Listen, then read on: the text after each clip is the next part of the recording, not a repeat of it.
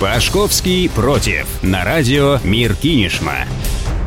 Здравствуйте, друзья! В студии Александр Пашковский. Спасибо, что настроили ваши приемники на нашу частоту.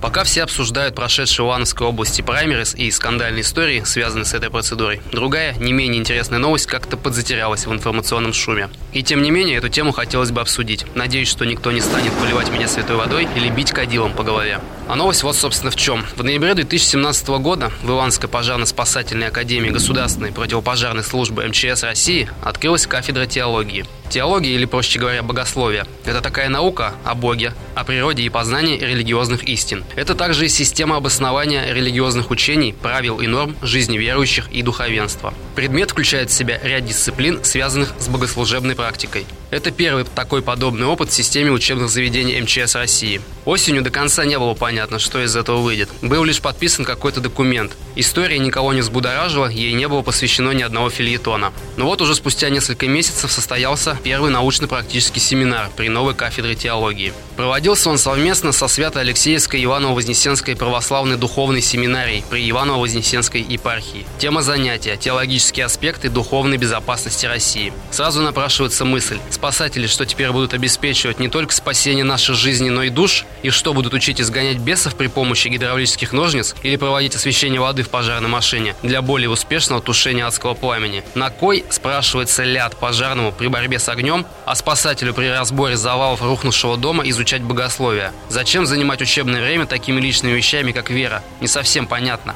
К тому же, если в академии обучаются мусульмане, буддисты, иудеи, протестанты или католики, им тоже придется посещать лекции православной церкви. А те, кто не посещает занятия данной кафедры, получаются безнравственные космополиты, оторванные от духовного наследия наших предков. Моя коллега, ведущая радио Меркинишма Татьяна Раева в программе «Злоба дня» верно подметила. Это светское учебное заведение, существующее на наши с вами налоги. Интересная вещь получается. То есть за наш с вами счет будут обучаться будущие апологеты Русской Православной Церкви, кстати, довольно самостоятельной и не бедной организации, к тому же освобожденной от налоговых сборов. Для обучения священников существуют воскресные школы и духовные семинарии. Вполне логично выглядит разделение этих институтов, и уж тем более при подготовке профессиональных спасателей людских жизней. В официальном пресс-релизе говорится, что в ходе работы семинара были рассмотрены важные вопросы формирования духовно-нравственной культуры молодого поколения, противостояние современным угрозам духовности, транслируемых массовой культурой, сохранение культурной идентичности России, а также развитие патриотизма у молодого поколения. Да они и так живут в казармах и по уставу, так что патриотизма у будущих спасателей хоть отбавляй. По крайней мере, по сравнению с большинством представителей других форм получения высшего образования. Кадеты ограждены от современных угроз духовности куда более надежно, чем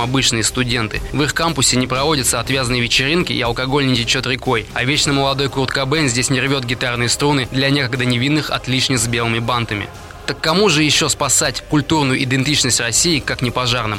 В общем-то, я ничего не имею против теологии, но я против того, чтобы эту дисциплину вводили в обязательные учебные программы. А кому надо, тот сам разберется, нужно ему это или нет.